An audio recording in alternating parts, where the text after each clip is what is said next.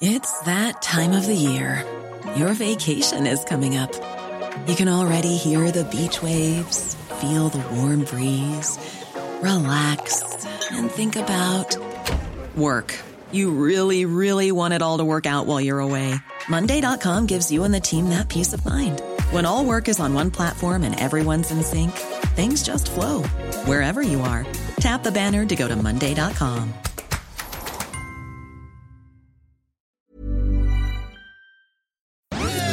Dixo presenta Factor Kaiser con Max Kaiser. Dixo is back. Una nueva manera de acercarse a la realidad y de buscar la verdad. Información trascendente. Factor de cambio. Factor Kaiser. Tema número uno. Las estúpidas y antidemocráticas mañaneras. Tema número dos. Los partidos quieren un tribunal manco. Tema número tres. López hace como que no entiende la guerra contra el fentanilo. Esos son los tres temas que vamos a analizar el día de hoy en el episodio número 40. Sí, llevamos ya 40 episodios de Factor Kaiser y te quiero agradecer que nos hayas acompañado en este gran esfuerzo que hacemos estas personas que forman este equipo para llevarte no solo información, sino análisis de los temas más importantes, de los que son realmente relevantes para la vida del país, de los que van a impactar en tu vida. Por eso te pido siempre que me ayudes a compartirlo por todos lados y que convirtamos esto en una manera de, entre todos, entender mejor la realidad, acercarnos a la verdad y acercarnos al importante. Acompáñame a ver los tres temas de hoy. Tema número uno. Las estúpidas y antidemocráticas mañaneras de López. Cuando acabó el gobierno de Trump, varias cadenas importantes de televisión norteamericana se preguntaron, ¿qué nos pasó? ¿Cómo caímos en esto? ¿Cómo no vimos que estábamos ayudando a un aspirante a tirano que quería destruir las instituciones norteamericanas más importantes, las democráticas? ¿Cómo no vieron que dándole plataforma le estaban ayudando? Eso se preguntaba. La alarma les llegó finalmente cuando estaban transmitiendo en vivo una conferencia de prensa en la que Trump, a base de puras mentiras y de historias inventadas, decía que le habían robado la elección le estaban dando plataforma y difusión a un mentiroso que estaba atacando desde el poder con falsedades e historietas inventadas a la institución norteamericana más importante de todas, las elecciones libres.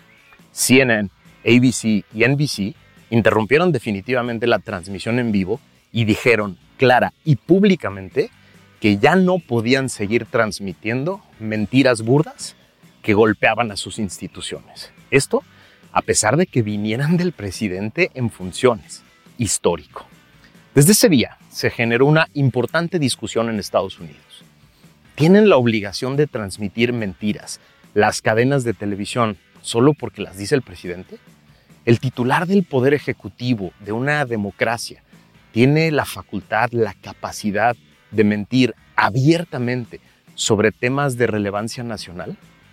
¿Tienen los medios de comunicación la obligación de transmitirlas a pesar de saber claramente que son mentiras? Esa es la discusión que tenemos que tener en México. Esa es la discusión que tenemos que generar sobre las mañaneras. A ver, en un país democrático, yo encuentro muy difícil prohibirle al presidente armar sus homilías mañaneras llenas de mentiras probadas, abusos de poder y acusaciones infundadas a través de la ley, a través de alguna institución. ¿Quién se lo va a prohibir? No se me ocurre que sea la ley la que pueda prohibirle hablar a un señor que dice no me vengan con el cuento de que la ley es la ley. No, no es por la vía de la prohibición. Yo creo que la discusión tiene que girar en torno a tres grandes actores, a tres grupos de personas que deberíamos estar metidos en la discusión sobre las estúpidas mañaneras y su función. A ver, tres actores fundamentales, los medios masivos de comunicación, las autoridades fiscalizadoras e investigadoras y nosotros, la ciudadanía. Primero, los medios masivos de comunicación. Estos tienen una grave responsabilidad hoy por haber replicado por años, sin ningún tipo de edición, sin advertencia a su público, sin comentario alguno, las miles de mentiras probadas que ha dicho López en sus mañaneras. Ahí les va un ejemplo. Son responsables estos medios de transmitir en todos sus canales y programas, sin ningún tipo de edición o comentario, cuando López dice cosas como, ya disminuyó la violencia en el país, gracias a nuestra política de seguridad. A pesar de saber que se trata claramente de una mentira que rápida y fácilmente se puede probar con datos y documentos. Lo replican por todos lados. Así, la propagación de mentiras en cuatro años es en gran parte su responsabilidad. Segundo actor importante, debería de ser el conjunto de autoridades fiscalizadoras e investigadoras de México. El presidente López ha mentido abiertamente sobre resultados concretos de sus políticas públicas sobre las que debería de rendir cuentas oficialmente. Ha confesado abiertamente cientos de ilegalidades, ha ordenado cosas que no debería, para las que no tiene facultades, y todo esto para sostener sus discursos y para tratar de llevar una agenda pública.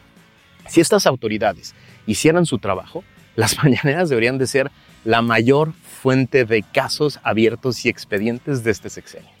Pero el actor más importante somos tú y yo, nosotros, la ciudadanía.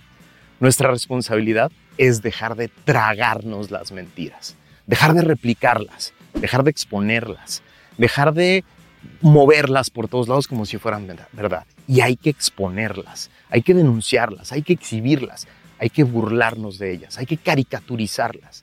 Dejar de consumir a los medios y plataformas que han sido cómplices en la multiplicación de estas mentiras y apoyar a los medios de comunicación, comunicadores y plataformas que cuestionan al poder, que tienen el valor de decir la verdad.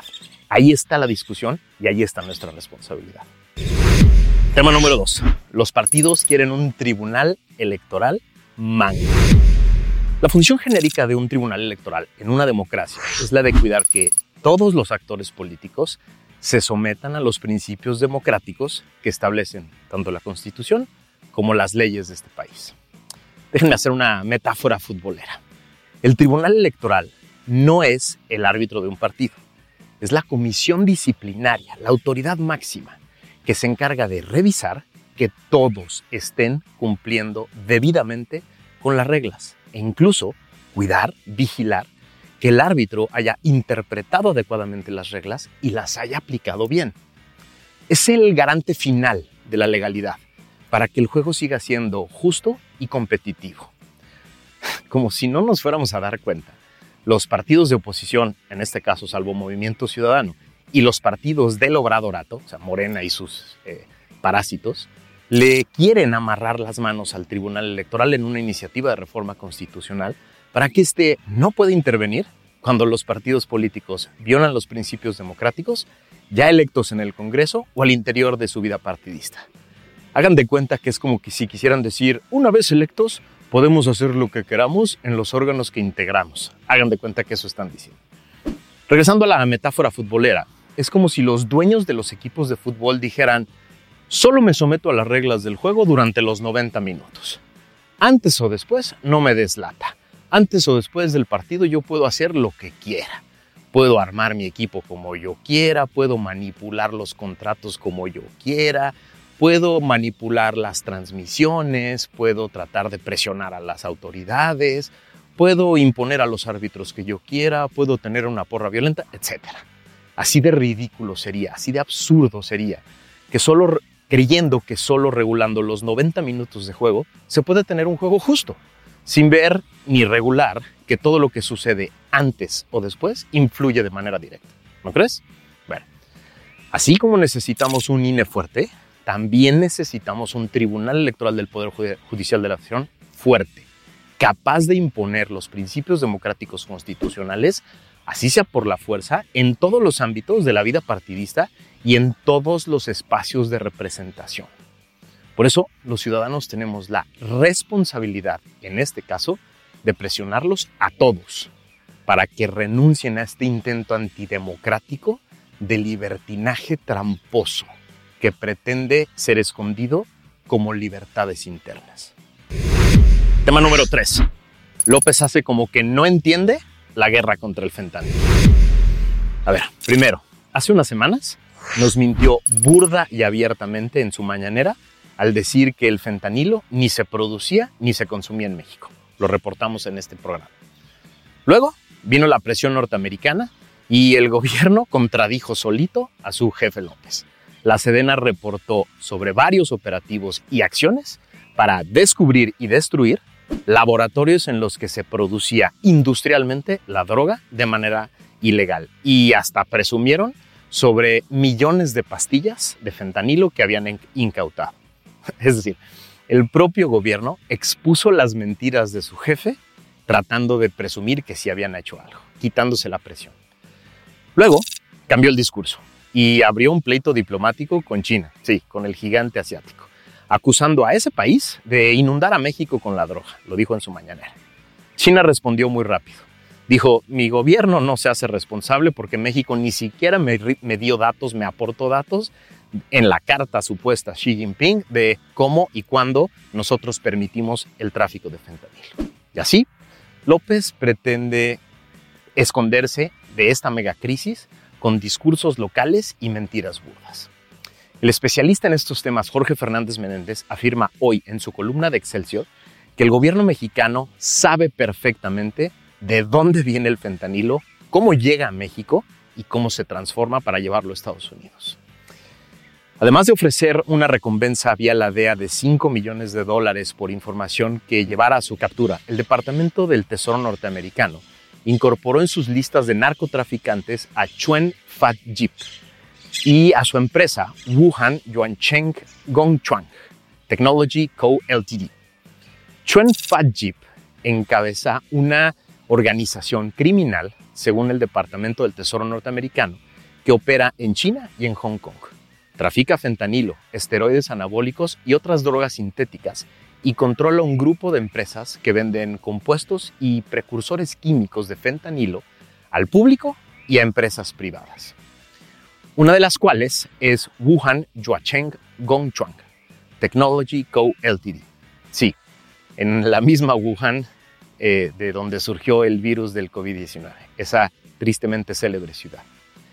Está además asociada, sabe el gobierno mexicano y el norteamericano, con el cártel de Sinaloa, y con los que proveen a esa organización de la droga para su comercialización ilegal en la Unión Norteamericana que la transportan hacia allá. Las empresas de Chuenfat, Jeep, reciben pedidos por Internet de precursores químicos, de compuestos, que luego envían a todo el mundo. Chuenfat Jeep también es considerado, según Jorge Fernández Menéndez, eh, por el gobierno norteamericano como el más importante productor de esteroides anabólicos a nivel global. Para sus operaciones utiliza monedas virtuales como Bitcoin y transferencias de fondos a través de empresas de servicios monetarios y bancos para recibir estos pagos. Lo sabe el gobierno de López, lo sabe el gobierno norteamericano, ahí está. Así, López puede seguir tratando de manipular el tema en sus mañaneras y evadiendo su responsabilidad, pero ni el tema va a desaparecer, ni se va a disminuir la presión internacional, porque esto es una crisis de proporciones globales. Esta vez, esconder la cabeza. Esta vez, manipular a la prensa local y a los medios locales con mentiras no va a funcionar. Y el tema solo va a crecer. Las repercusiones las vamos a pagar los mexicanos. La presión del mundo se va a sentir en todo México. Por eso es importante que me ayudes a que todo el mundo se entere de esto, que todo el mundo conozca por qué este tema del fentanilo es tan importante? ¿Por qué está en boca de todo el mundo? ¿Por qué está en todos los medios de comunicación? Te pido que me ayudes a compartir estos contenidos, que te suscribas aquí abajo en el canal, que le piques a la campanita para que te avise cuando viene el nuevo video.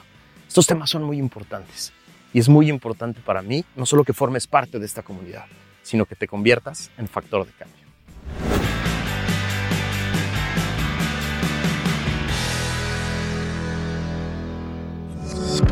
Dixo is back.